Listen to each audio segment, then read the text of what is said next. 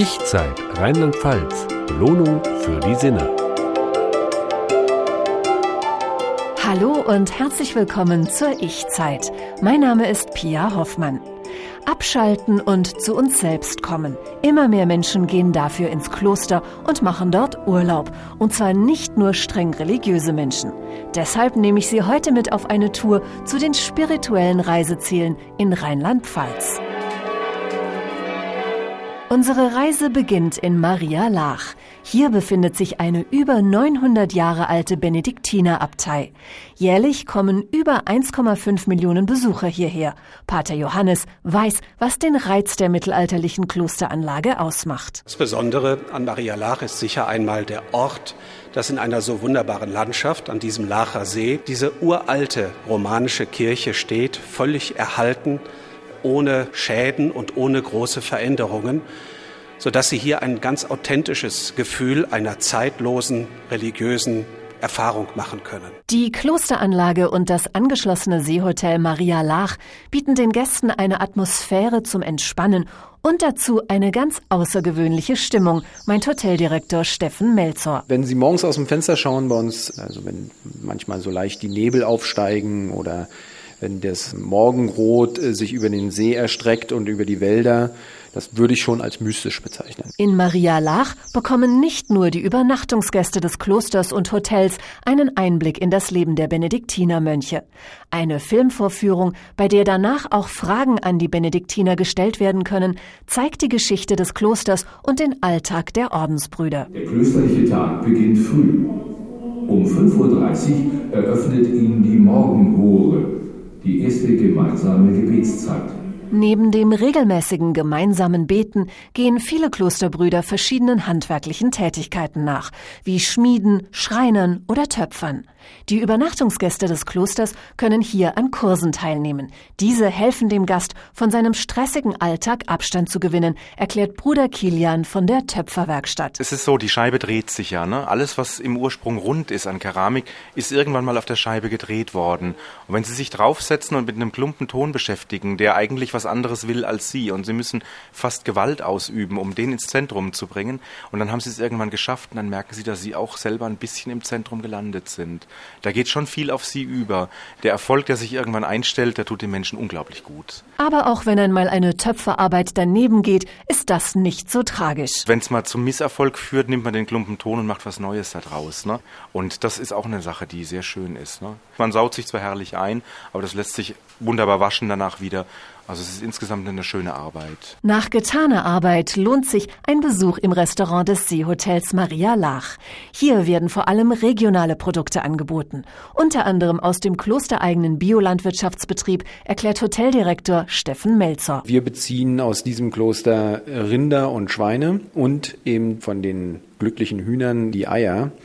Und daraus und mit anderen Eifelprodukten zaubern wir eben oder unser Küchenchef die Gerichte, die wir täglich in einem Tagesmenü anbieten. Für alle zukünftigen Klosterbesucher hat Pater Johannes einen Tipp. Wer nach Lach kommt, sollte Zeit mitbringen. Es hat keinen Sinn, nur anderthalb Stunden hier zu verbringen. Nehmen Sie sich einen ganzen Tag Zeit, ruhig früh morgens kommen und bis zum Nachmittag oder Abend bleiben und verweilen Sie dort, wo es Ihnen gefällt. Und jeder Mensch wird ein anderes Element finden, was ihn besonders anspricht. Beim Entschleunigen können auch die Gottesdienste helfen. In Maria Lach wird hier die Tradition der jahrhundertealten Gesänge der Mönche gepflegt.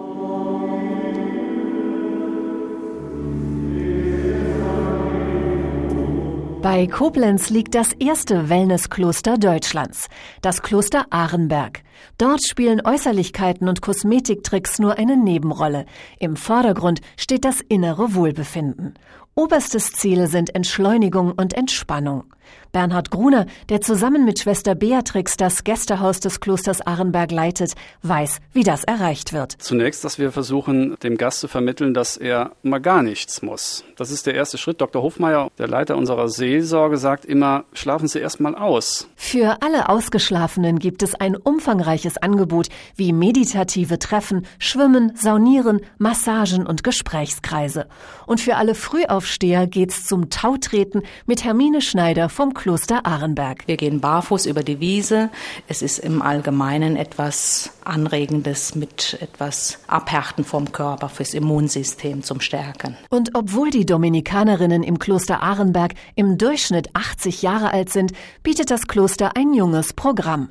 Physiotherapeutin Sandra Weber gibt in der Gymnastikhalle oder bei schönem Wetter im Klostergarten Einblicke in Qigong. Das sind Bewegungsübungen, die ja unsere Bahnen im Körper beeinflussen, also die Meridiane sozusagen. Und diese Übungen sorgen dafür durch Strecken, durch wieder zusammenfügen, dass der Körper reguliert wird. Also es ist ein Anteil der chinesischen Medizin. Wie genau dieser funktioniert, erklärt Sarah Weber in ihren Kursen. Stellen Sie sich vor, Sie sitzen auf einem Stuhl auf einer Tischkante. Am höchsten Punkt vom Hinterkopf gibt es einen Faden. Das ist wie so ein Lot, was uns durchwebt. Und dieser Faden verlängert sich einmal in den Himmel hinein und nach unten in die Erde.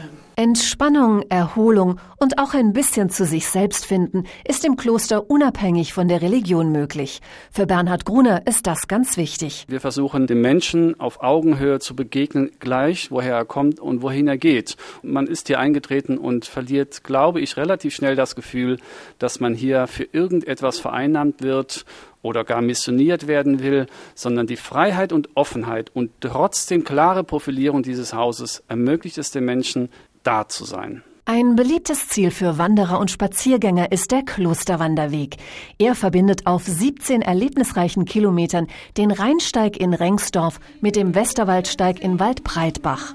Wem hier singende Wanderer entgegenkommen, der sollte sich nicht wundern. Bunte Bänder schweben zwischen hohen.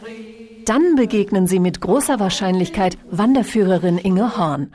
Bei ihren Wanderungen genießen Sie nicht nur die Natur, sondern sie hilft Ihnen auch dabei, sich zumindest eine Weile lang von Ihrem Alltag zu verabschieden.